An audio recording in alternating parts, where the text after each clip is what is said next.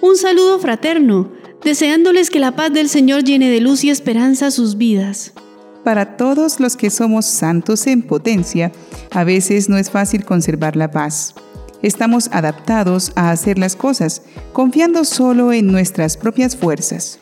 Pero en este día de reflexión, descubramos que no solo de pan vive el hombre, sino de la palabra de Dios. Y que de Dios proviene el bien, que necesitamos cada momento. Estamos necesitados de Dios, y eso lo supieron los santos que se sentían débiles, pero la fuerza de Dios los acompañaba a causa de su mucha fe. Por ello, invoquemos a los santos para que nos enseñen a confiar en Dios y conozcamos los bienaventurados que hoy nos trae el catálogo divino. Hoy, 11 de marzo, recordamos a Santa Aurea de San Milán, Anacoreta, San Benito de Milán, obispo, San Constantino de Escocia, rey y mártir, San Oengo Culdeo, monje, San Pionio, presbítero y mártir, San Sofronio de Jerusalén, obispo, San Vicente Abad, San Vidiciano, obispo, Santo Domingo Cam, presbítero y mártir, Beato Juan Bautista de Fabriano Rigi, presbítero, Beato Juan Kearney, presbítero y mártir, y Beato Tomás Atkinson, presbítero y mártir. Hoy conoceremos la historia de un beato irlandés que dio su vida por Cristo en los primeros tiempos del cisma de la Iglesia anglicana. Él es el beato Juan Kearney.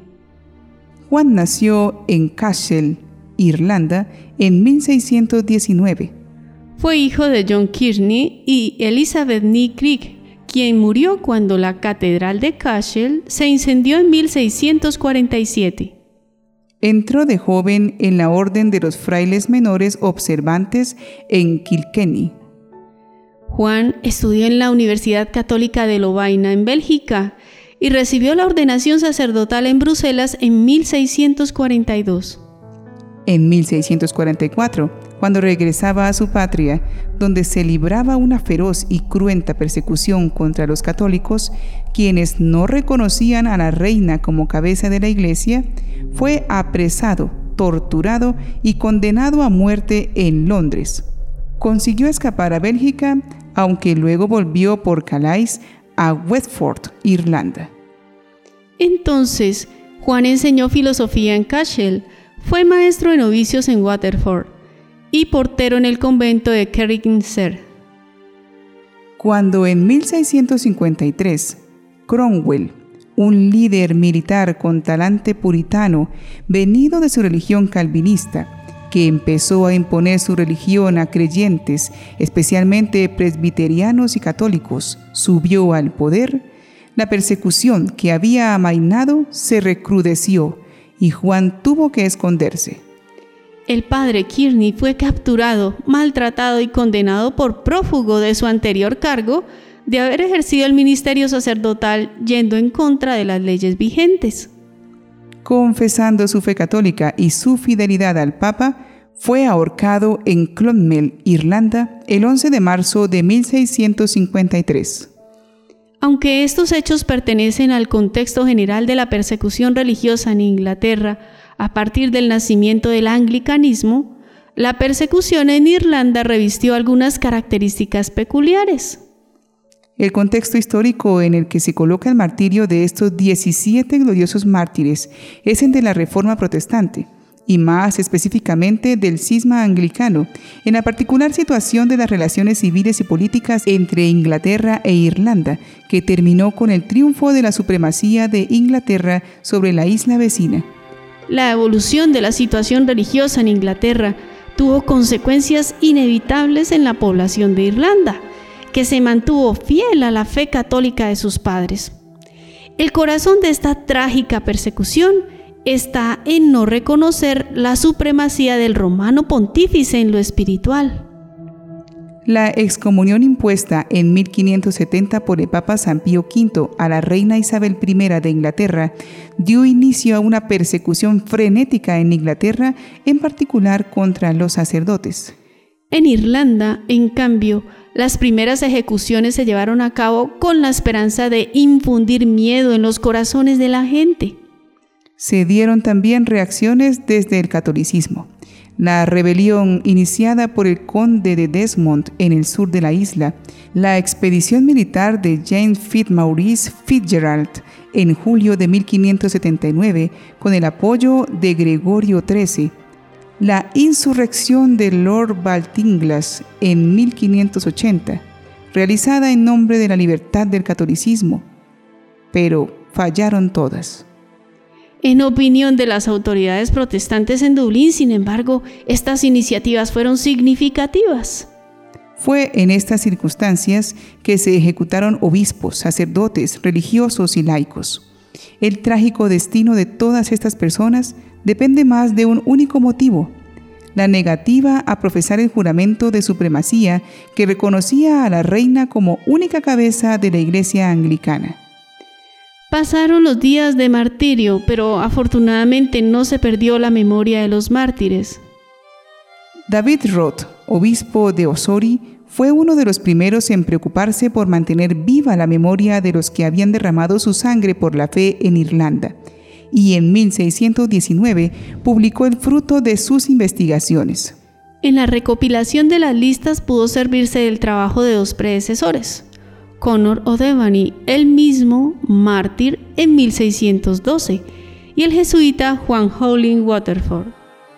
En 1661, un sínodo celebrado clandestinamente en Fethard, en la provincia eclesiástica de Cashel, en Irlanda, motivó a todos los obispos a elaborar una especie de martirologio diocesano, de los cuales ya no existe lastimosamente ninguna copia, pero sí hay de las listas enviadas por diversas congregaciones religiosas a las respectivas curias generales.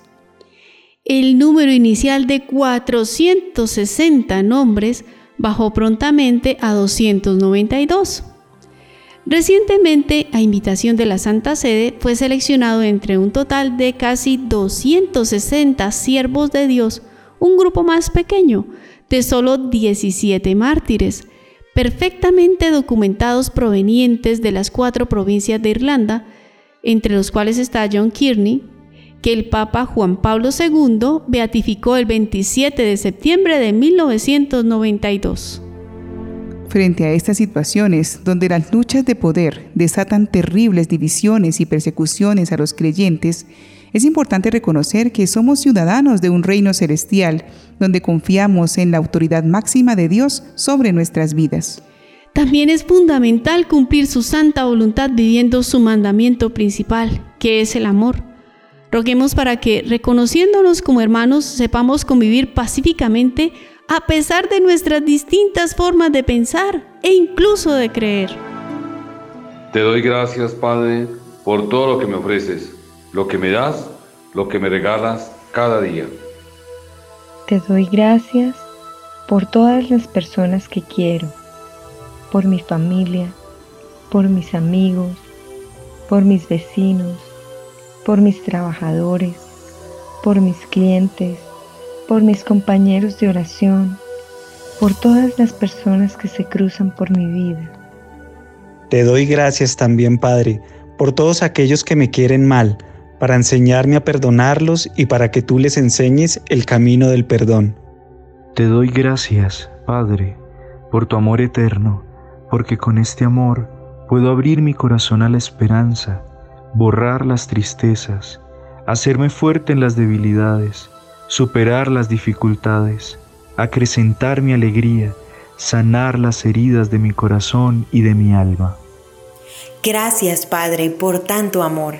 Quiero corresponder a tanto amor amándote más a ti, amando a mi prójimo, haciendo el bien y siendo útil a la sociedad.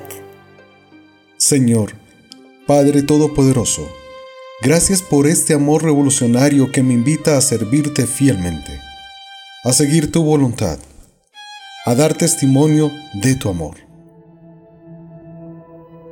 Que estemos dispuestos a hacer todo por mantener y acrecentar la paz, con un inmenso respeto por los demás, especialmente si no comparten nuestra fe y nuestra manera de pensar. La mejor manera de evangelizar no es imponer, sino amar.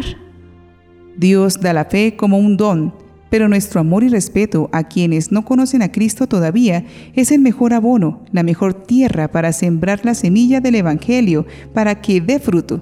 Sigamos adelante caminando juntos como hermanos. Beato Juan Kearney, ruega por nosotros.